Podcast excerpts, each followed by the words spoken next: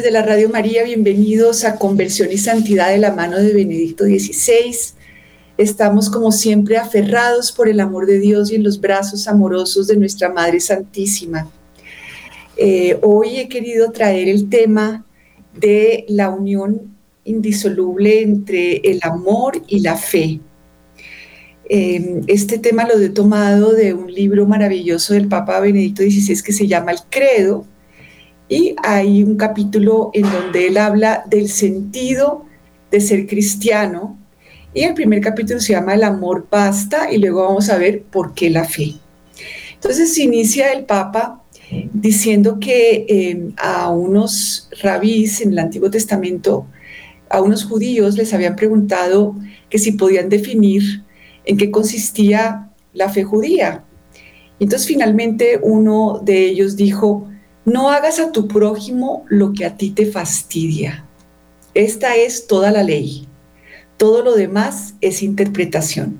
Entonces me quería yo aquí detener un momento porque, bueno, trabajando con familias y trabajando con parejas, pues uno ve que los niños generalmente eh, reciben todo lo que a nosotros nos fastidia. Es decir, mm, todos tenemos, por ejemplo, a lo mejor partes de nosotros que les cuesta trabajo seguir las reglas o que les cuesta trabajo ciertas cosas o que se enojan o que no dicen lo apropiado o que no dicen lo correcto. Y yo no sé por qué los adultos tenemos esa tendencia como de sentirnos de otra raza, como si nosotros fuéramos tan diferentes, como si fuéramos tan perfectos. Y entonces terminamos abordando eh, a los niños o a los demás de una manera que a nosotros mismos nos fastidiaría. Entonces me gustó mucho eh, esto, como empieza el Papa hablando de este resumen eh, de, toda la ley que hablaba este, em, él, lo nombra aquí, creo que es de una historia que él lo saca, em, el rabí Gilel dijo de eso, no, no hagas a tu prójimo lo que a ti te fastidia, o sea, es algo como tan sencillo, es como una regla de oro. Si quieres abordar a otra persona, si quieres decir algo, si quieres pedir algo, si quieres corregir a alguien, pues no lo hagas como a ti no te gustaría que te lo hicieran. Punto, ¿no? Entonces, a veces eh, ve uno eso, ¿no? Que la forma como hablamos, la forma como nos expresamos, em, la forma como nos quejamos, como reprendemos, está lejos de ser lo que a nosotros nos gustaría. Entonces, digamos que es algo tan sencillo, pero que sería interesante mm, mirar, revisar y, estar dispuestos para que Dios nos libre de seguir haciendo a los demás lo que nos fastidia a nosotros mismos.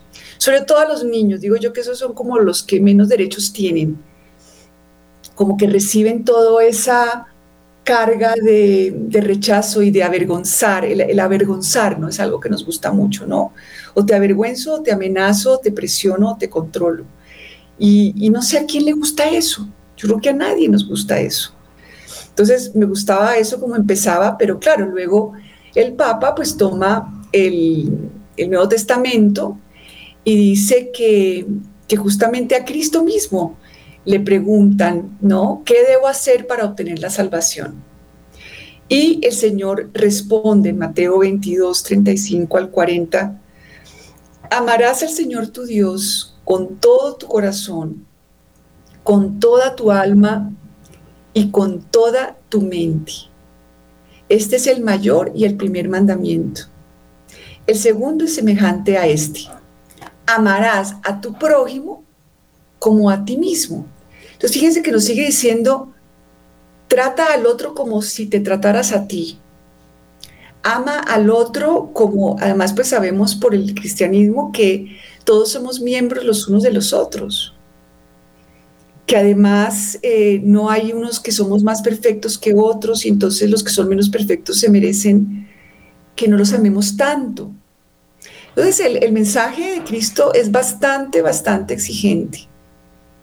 Eh, y, y, esto como que es lo que se nos olvida más, es decir, yo pienso que por lo menos mientras yo crecía, pone uno mucho hincapié en otros mandamientos, sobre todo los que les queda más fácil a uno, pero este de amarás al Señor tu Dios con todo tu corazón, con toda tu alma y con toda tu mente. Es decir, no puedo entregarme a los ídolos de mi mente, de mi razón, que quiere todo controlarlo, juzgarlo, combatirlo, que juzga a los demás o a mí mismo. Tengo que amarlo con toda mi alma, es decir, mi alma tiene que pertenecerle a Dios y con todo el corazón, es decir, el corazón no puede estar con, con esas herencias de, desde Adán y Eva, pues, y desde toda nuestra familia, en donde tenemos nuestras preferencias y nuestras fobias, ¿no? Entonces todo el tiempo estamos girando alrededor de nuestras propias preferencias y nuestras propias fobias y estamos lejos de que nuestro corazón, nuestra alma y nuestra mente realmente estén enfocadas en amar al Señor, nuestro Dios, al Señor. A Él le pertenecemos, Él es el que nos que nos rige. Y este segundo, ¿no? Amarás a tu prójimo como a ti mismo. Entonces eso es de verdad tremenda, mm, tremenda indicación de dónde empezar a mirarnos. De estos dos mandamientos penden la ley y los profetas nuevamente, ¿no? Mateo 22, 35, 40. Entonces dice el Papa Benedicto XVI, aquí se contiene todo lo que Jesucristo exige. Quien hace esto es decir, quien ama es cristiano y lo tiene todo. Esto lo confronta de Romanos 13, del 9 al 10. Que Cristo, al hablar de este modo, no quería pronunciar solamente palabras consoladoras que no se debían acoger en toda su exigencia, sino palabras que se debían comprender en toda su seriedad e incondicionalmente lo muestra aquel otro texto donde escribe en forma de parábola el juicio universal. Este juicio presenta la realidad más seria y definitiva que existe. Es la prueba donde se pondrá de manifiesto cómo están realmente las cosas, pues en él se decidirá irreversiblemente el destino eterno del hombre. En la parábola del juicio final dice el Señor que el juez del mundo se hallará con dos grupos de seres humanos. A uno les dirá, Venid, benditos de mi Padre, recibid la herencia del reino preparado para vosotros desde la creación del mundo, porque tuvo, tuve hambre y me disteis de comer, tuve sed y me disteis de beber, era forastero y me acogisteis, estaba desnudo y me vestisteis, enfermo y me visitasteis en la cárcel y vinisteis a verme. Ellos le dirán, Señor, ¿cuándo hicimos todas estas cosas? Nunca antes te habíamos visto.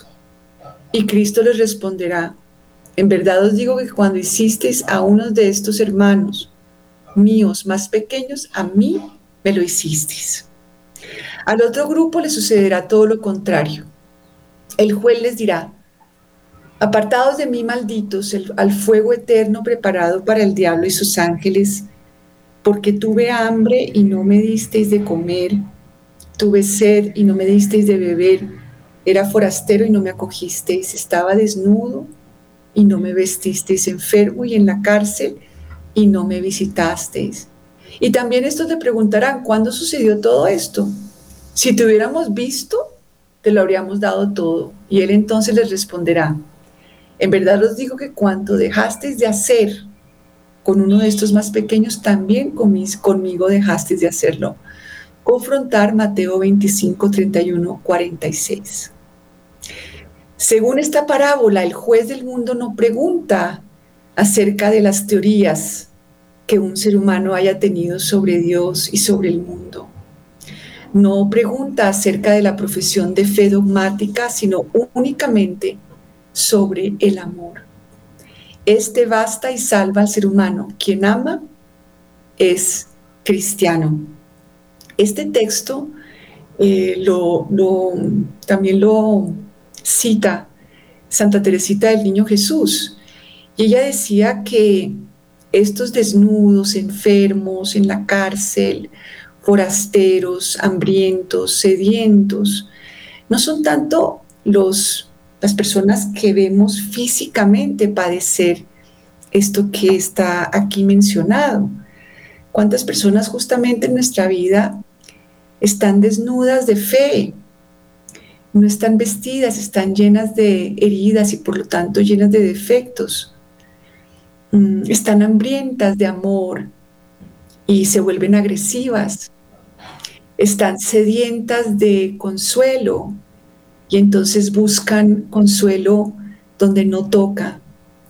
A cada uno de nosotros se nos ha dado el don de la fe y por eso estamos acá escuchando este programa sobre el Papa Benedicto XVI. Pero en nuestra vida esto se nos da para que seamos presencia de Cristo a tantas personas a nuestro alrededor que sienten esto, ¿no? Los niños tienen hambre de aprender, no lo saben todo, pero ¿cómo los tratamos? Como si ya a veces lo debieran saber todo, ¿cierto? Entonces, miremos cómo Dios se relaciona con nuestra desnudez. Todos estamos en la cárcel, aprisionados con todo nuestro aferramiento a nuestra voluntad, a nuestras fobias, etc. Todos estamos en la cárcel. Todos padecemos sed, hambre de amor, sed de amor. Em, todos estamos desnudos. Muchas veces nos faltan muchas cualidades que necesitásemos. Entonces, fíjense que todos estamos en las mismas.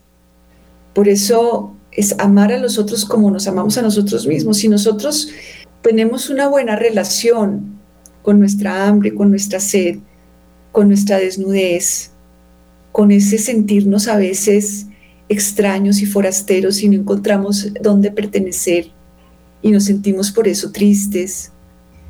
Si nosotros tenemos una buena relación con nosotros y nos amamos y amamos en nosotros a este que se asoma todos los días, pues entonces podremos amar a nosotros como a nosotros mismos. Pero si estamos, si le pertenecemos a nuestro perfeccionismo, a esos ideales despiadados de nuestra razón, a nuestras partes que enjuician, combaten, comparan. Eh, si nosotros nos entregamos a eso, pues entonces estamos lejos de poder tener una buena relación con los demás. Eso es lo bonito, ¿no? Que siempre el cristianismo parte del individuo para el todo, del individuo para los demás de Cristo para la salvación de todos. Y si nosotros hacia nuestro interior vamos liberándonos de esa mala relación con nuestra imperfección, con nuestra desnudez, etcétera, pues entonces podremos tener también un corazón misericordioso. Es más, si miramos a Cristo, si en sus ojos nos miramos a nosotros mismos, y solamente desde sus ojos, porque eh, cuando nos miramos en ojos humanos siempre encontramos mm, amor condicionado, rechazo, perfeccionismo, ideales. Mm, entonces siempre eh, nos veremos mal y, muchas veces desde pequeños estamos tratando de quedar bien a los ojos humanos. Y, y, la fe, unida con el amor, por eso necesitamos la fe, porque con la fe nos apoyamos en cómo nos mira Cristo. Y en la medida en que nos abramos a esa mirada de Él hacia nosotros, podemos ser canales de su mirada para los demás. Entonces dice el Papa Benedicto que seremos juzgados por el amor. El amor descrito aquí como el contenido de la existencia cristiana exige de nosotros que tratemos de amar como Dios ama. Es decir, nos da como la orientación de nuestra vida. Estamos acá en el mundo, Dios nos hizo para amarlo a Él y para amar a los demás como a nosotros mismos. ¿Eso qué quiere decir? Amarnos a nosotros para poder amarnos a los demás y amarnos con el amor de Dios. Y aquí miren la belleza. Él no nos ama porque seamos particularmente buenos, particularmente virtuosos, particularmente meritorios, porque seamos de algún modo útiles o necesarios para Él. Nos ama no porque nosotros seamos buenos, sino porque Él es bueno. Eso ojalá que se le quedara a uno como un sello, ¿no? Estas palabras del Papa Benedicto. Nos ama aunque no tengamos nada que ofrecerle. Nos ama aunque nuestro vestido sean los harapos del hijo perdido, que no lleva consigo ya nada digno de ser amado que no lleva consigo ya nada digno de ser amado. ¿Cuántas personas a nuestro alrededor, según nuestra razón sabionda y juzgona, no, no traen consigo algo digno de ser amado? ¿Verdad? Pero yo por lo menos en, en mi vida, como uno vive entre seres humanos que distan mucho de este amor. En este mundo, los seres humanos amamos lo virtuoso, a los que aparentemente son buenos, a los que tienen méritos. En el colegio, ¿cómo es importante tener méritos, ganarse premios, tener buenas calificaciones, tener una super profesión, mm, escalar posiciones profesionales, etcétera? Y, y yo lo que hice fue identificar a Dios con eso. Yo pensaba que Dios esperaba esto de mí. Y usé el catolicismo para creerme buena. Y como les digo, generalmente comparándome con los demás, pero evitando el primer mandamiento, ¿no? Y el otro era, uy, súper perfecta. En los otros, wow, qué bárbara, yo no mato a nadie, yo no digo mentiras, yo eh, eh, tengo, cumplo el sexto mandamiento, o sea, soy lo máximo. Obviamente eh, en el amor a los demás como a mí misma y en la humildad, me rajaba completamente. Yo usé el cristianismo para tratar de agradar a un Dios que no existe, a un Dios con rasgos humanos. Y me creía la más buena, la más virtuosa, la más meritoria, o trataba de serlo. Y como tenía este perfeccionista que tomó el cristianismo y me puso el ideal más grande, pues entonces, ¿qué creen? Que termina uno odiándose a sí mismo, no soportándose y no soportando a los demás. Y creyendo que Dios es así, de, que, que no me soporta y que no soporta y que viene es como a castigar, porque Él quiere que seamos perfectos. Quiere que seamos perfectos como el Padre es perfecto. Y el Padre comparte todo con el Hijo a través del Espíritu Santo. Entonces, fíjense que luego uno sigue en el curso de la vida y se da cuenta que todos estamos en pie de igualdad. todos estamos en pie de igualdad, todos somos mendigos ante Dios. Y Dios nos ama porque Él es bueno y Él nos hace buenos. Pero, pues, lo primero es purificarnos de ese orgullo de perfección. Entonces, amar de una manera cristiana significa tratar de seguir este camino. Que no amemos solo a las personas que nos resultan simpáticas, que nos agradan, con las que congeniamos, ni amemos únicamente a quienes tienen algo que ofrecernos o de quienes podemos esperar algunas ventajas. Ahí me rajo, porque cuánto en mi vida he buscado es meterme con los que me caen bien, ¿verdad? Estar con los chéveres, con los que tienen, con los que me entienden, con los que son como yo, entre comillas, etcétera, etcétera. Entonces, amar cristianamente, es decir, en el sentido de Cristo, significa que hemos de ser buenos con quienes tienen necesidad de nuestra bondad, aunque no nos resulten simpáticos.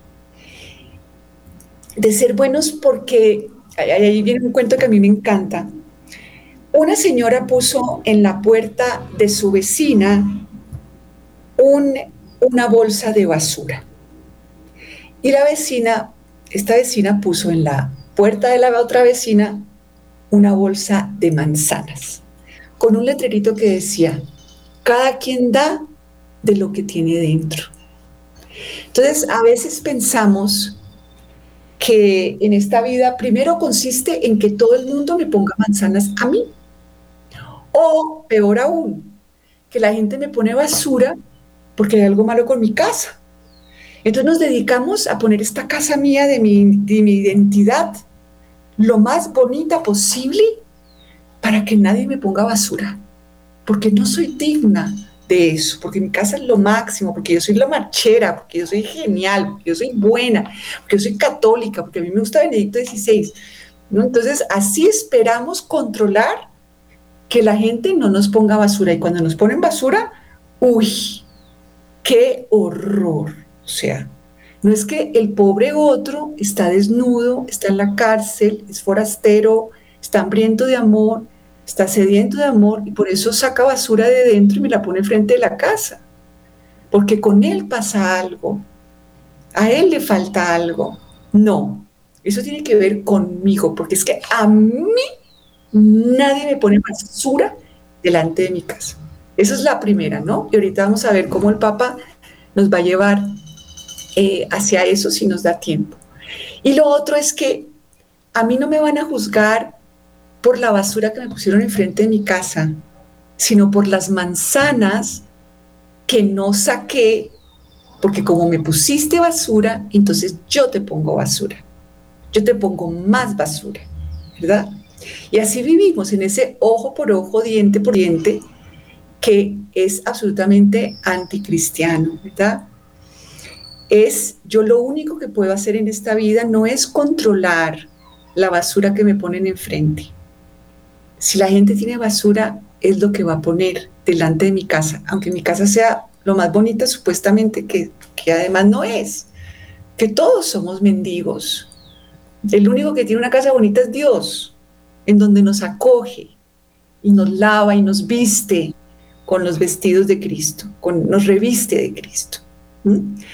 Pero lo único que yo sí puedo controlar es qué sale de mí. ¿Voy a dedicarme a que de mí salgan manzanas?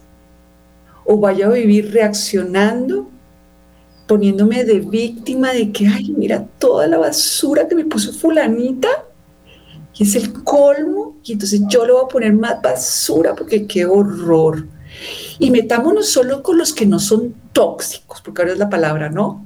Los tóxicos, ¿verdad?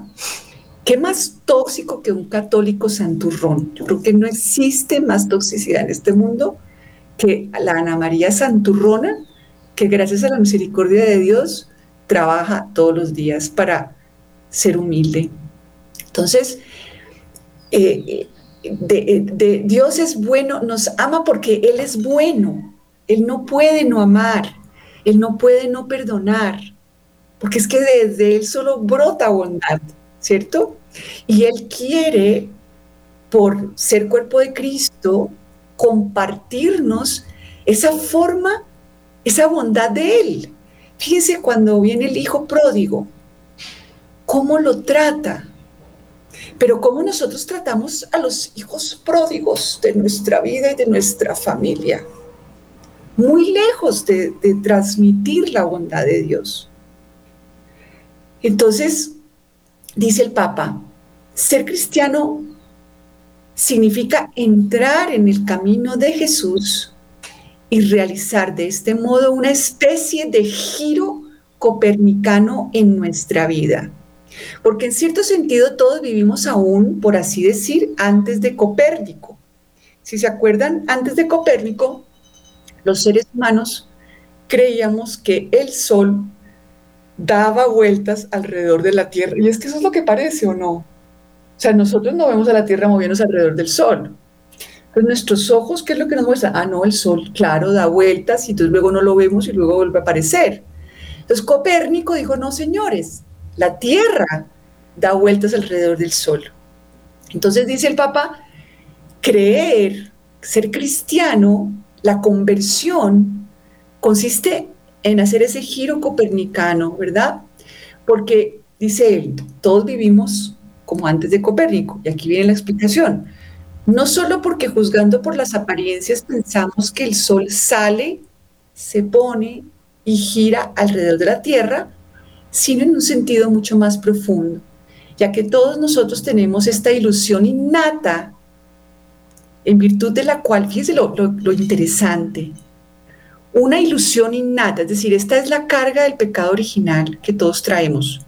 No es porque mi mamá no me quiso y en el vientre materno no sé qué pasó, no.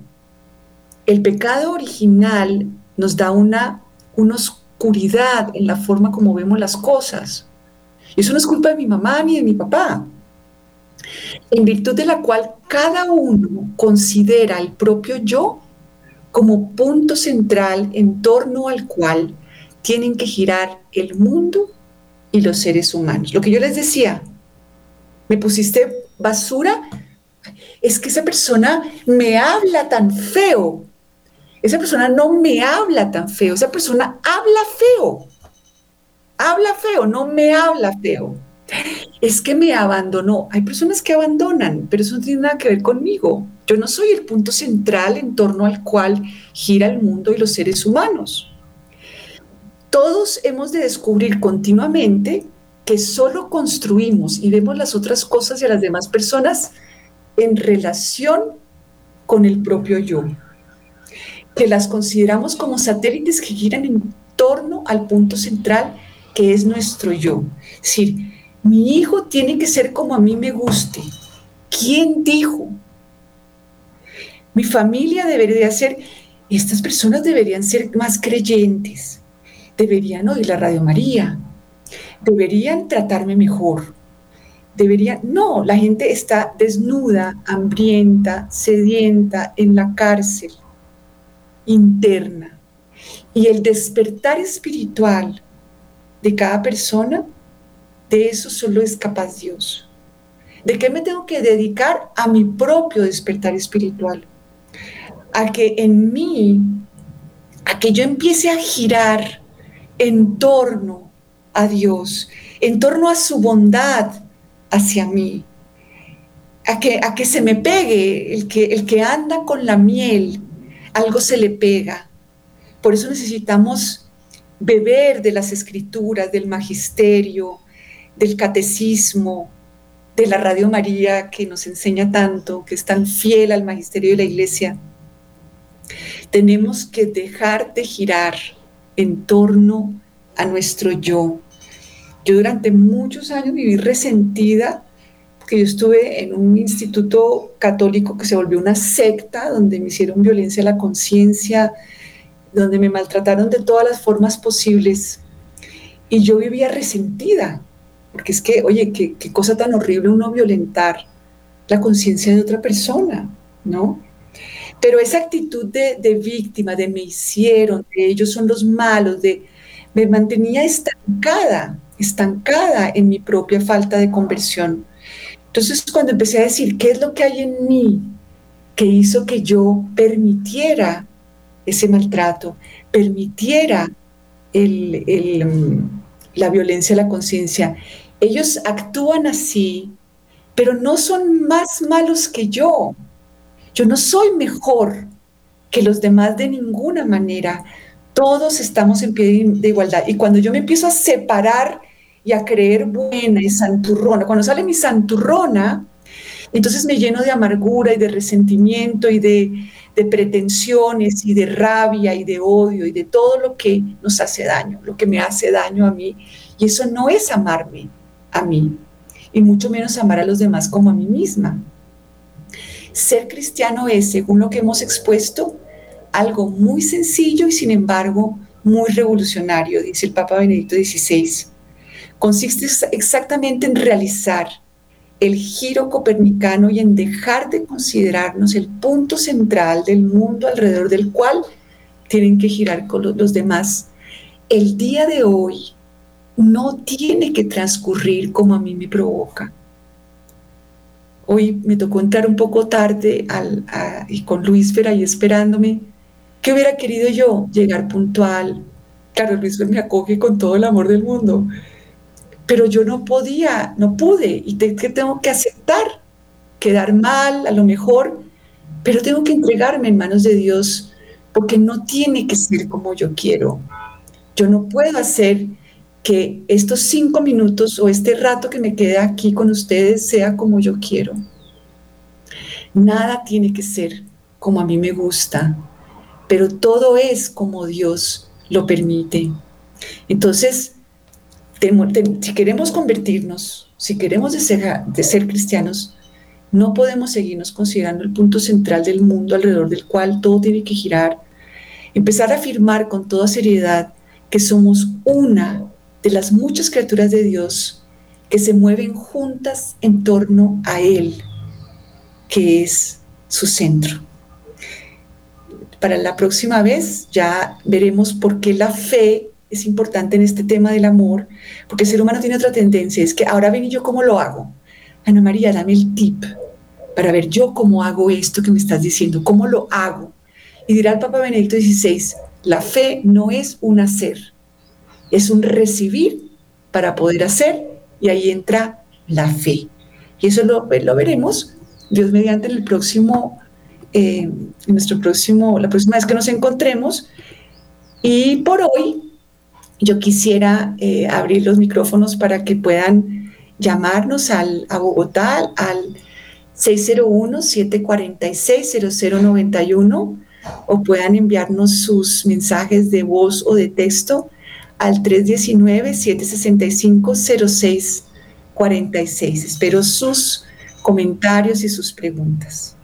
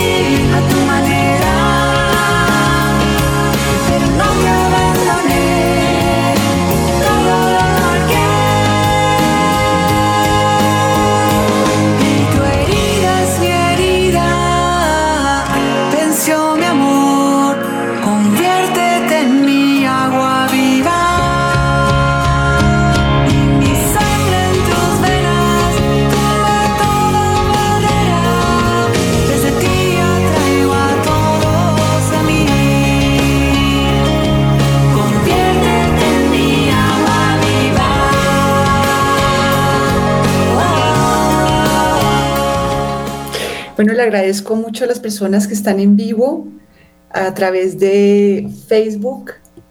Em, aquí les saludo a Camilo Vanegas Uribe, a Eva Cobos Benavides, a Julio César Gómez, un abrazo, Julio César, a Sandra Milena Sarmiento, Alfredo Cano, eh, muchas gracias por estar aquí.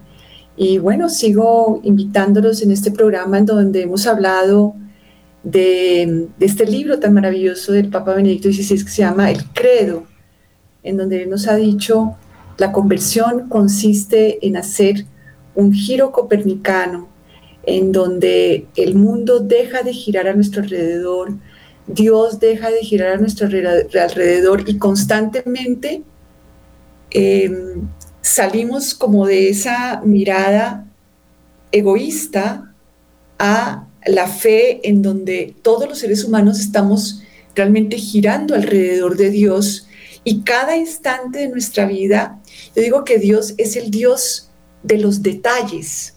A mí me gusta mucho una, una frase del Papa Benedicto en donde él dice, Dios es tan grande que cabe en lo más pequeño en lo más minúsculo. Entonces, cada momento de nuestra vida es un momento de vigilia, de espera, de espera de la manifestación del amor misericordioso de Dios en nuestra vida, en lo más pequeño, en, eh, en, la demora esperando el restaurante que te dejen entrar, en el tráfico donde no estás llegando a la hora que quieres, todo, cada detalle está lleno, lleno del amor y de la bondad de Dios. Entonces, si yo estoy concentrada en mí misma, en lo que yo quiero hacer, incluso en lo bueno que quiero hacer, estoy perdiendo el momento de la gracia, me estoy perdiendo de responder a este amor de Dios que siempre es primero. Todo es gracia, hay una primacía de la gracia. El cristiano es el que responde a la manifestación de Dios en su vida, al amor que constantemente viene. El Papa Benedicto dirá, Jesús vino, Jesús vendrá. Hubo una primera venida y hay una segunda venida, pero el, el tiempo intermedio está lleno. Hay una tercera venida en donde Dios constantemente está viniendo a mi vida a través de las cosas más minúsculas. Y uno puede estar distraído, queriendo construirse a uno como un monumento digno de admiración y de adoración, ah, y concentrado en cómo quiero que los demás me traten, qué quiero que los demás hagan, cuál es el resultado que yo quiero lograr a través de X cosa que estoy haciendo. Entonces está uno concentrado en sí mismo en sus propias preferencias, en sus propias fobias, y queda uno como eh, impedido para la fe, impedido para el amor. Entonces está uno eh, angustiado, angostado, sin esa apertura del corazón que se necesita para la fe. Bueno, nos quedan todavía como 10 minuticos. Si quisiera que participen en el programa Puede ser para decir, Ana María, no te entendemos nada, vuelve a empezar, todo bien. Así que les vuelvo a recordar los teléfonos aquí en Bogotá al 746-0091 o nos pueden enviar sus mensajes de voz y de texto eh, a través del 319-7650646. Le mando un abrazo también a Xiomara Andrade Jorge, eh, desde España. Gracias por estar aquí. Bueno, espero su, su participación.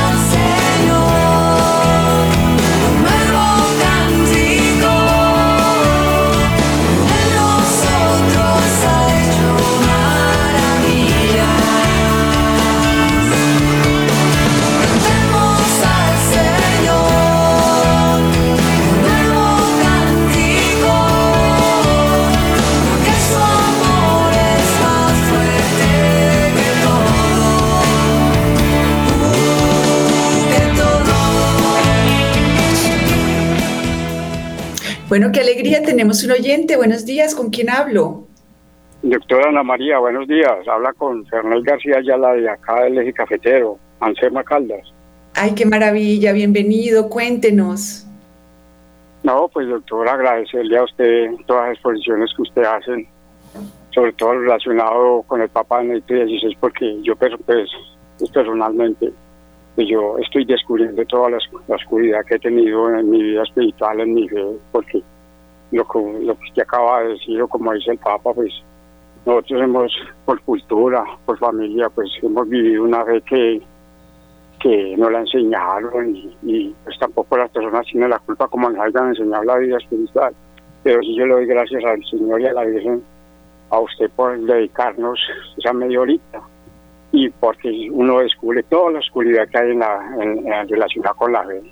Entonces simplemente pues agradecerle, que Dios me la bendiga. Usted sabe que mi nombre es Fernando García, la llevo en mi corazón y ahí nos estamos hablando y ya la, escucho por el radio, doctora Ana María. Ay, don Fernando, pues muchísimas gracias, qué, qué maravilla y, y le agradezco esa valentía, le doy gracias a Dios por esa valentía de, hablar de, uno mismo, eh, de lo que usted dice, ¿no? De esa oscuridad y, me identifico con usted, eh, mucha oscuridad, siendo muy católica, pero muy lejos de Dios, muy, muy bonita, pero muy poco humilde. Así que también creo que, que me identifico con lo que usted dice y démosle, de verdad gracias a Dios. Yo digo que si pudo conmigo, puede con cualquiera. Así que gracias por eso y, qué lindo que somos amados no porque somos buenos, sino porque Dios es bueno. Y Él no lo, nos tiene que purificar de esa concepción humana de Él que a veces tenemos de que Él como que viene a esperar que, que lo seamos por nuestras propias fuerzas y con el Papa Benedicto XVI descubrimos que, que es todo lo contrario. Le mando un abrazo hasta allá y, y bueno, se los sigo invitando, queridos oyentes. 601-746-0091, 319-765-0646.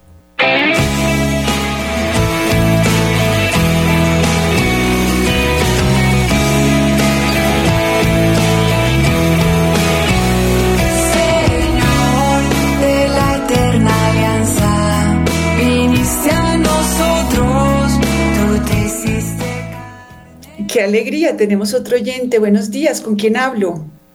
Buenos días, la niña Ana María.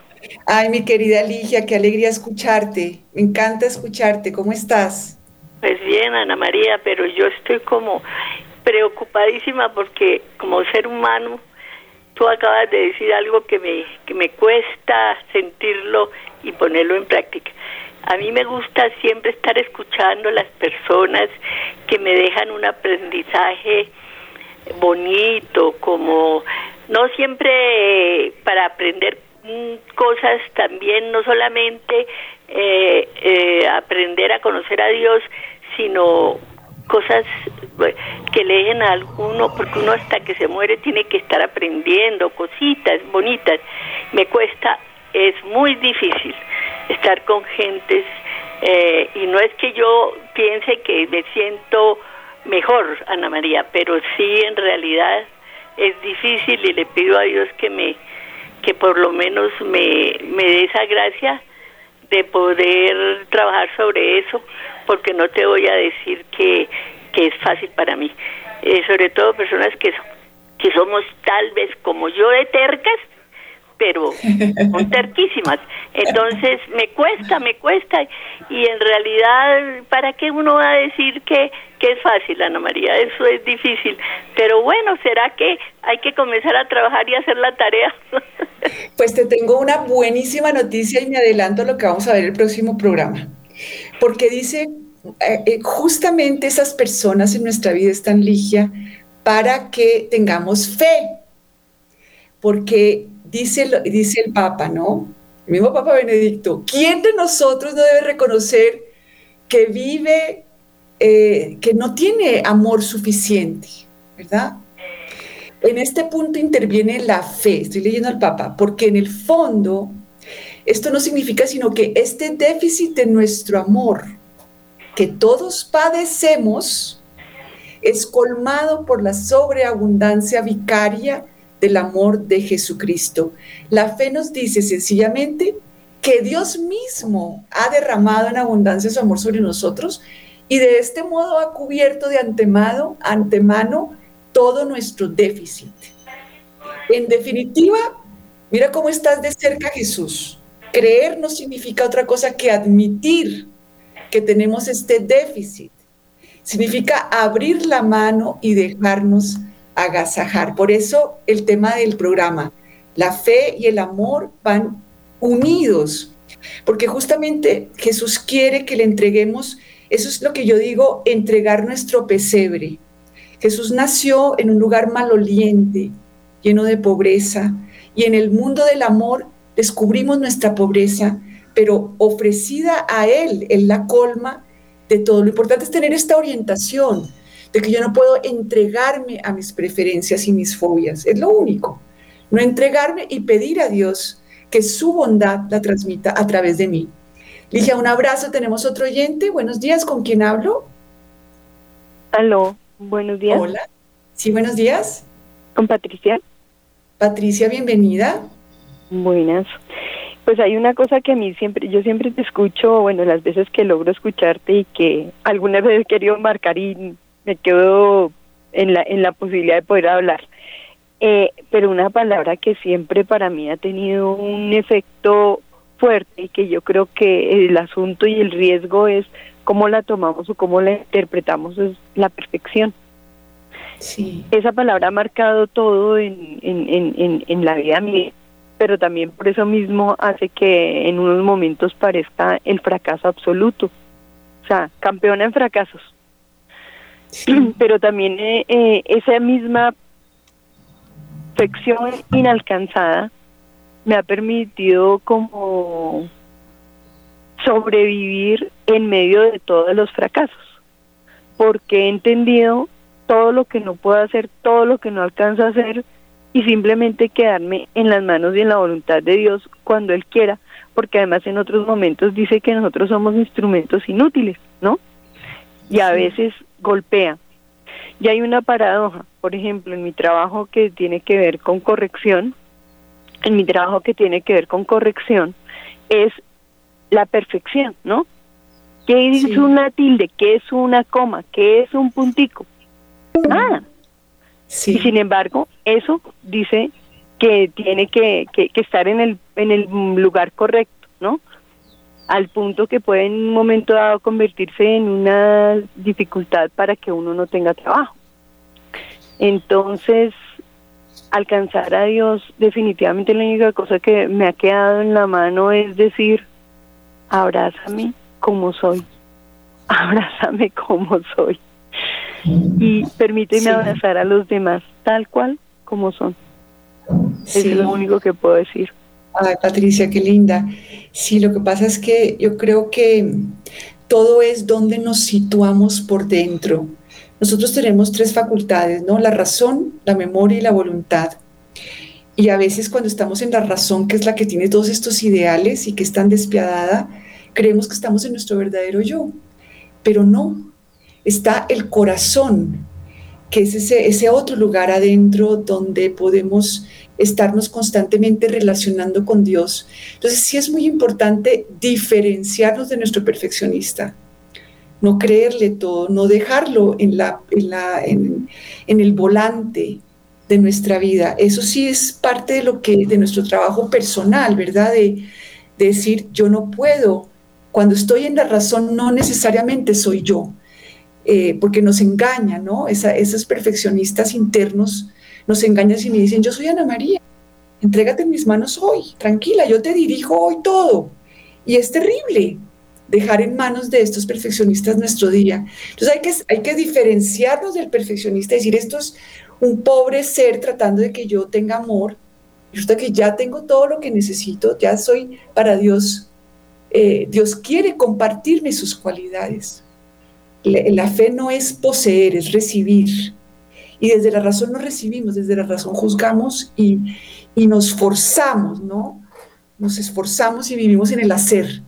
Y la fe es permanecer en esa relación en el corazón. en algún momento haré un, programa sobre eso, que me gustaría incluso hacer todo un retiro sobre la vida en el espíritu, no la vida en la razón, no la vida en el perfeccionista, que es lo que realmente nos hace sufrir, sufrir innecesariamente.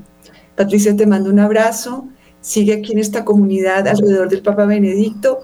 Gracias a todos los que participaron, a Luis Fer, a la Radio María, al Padre Germán. Un abrazo fraterno. Dios mediante nos encontramos en otra oportunidad y quedamos como siempre con María.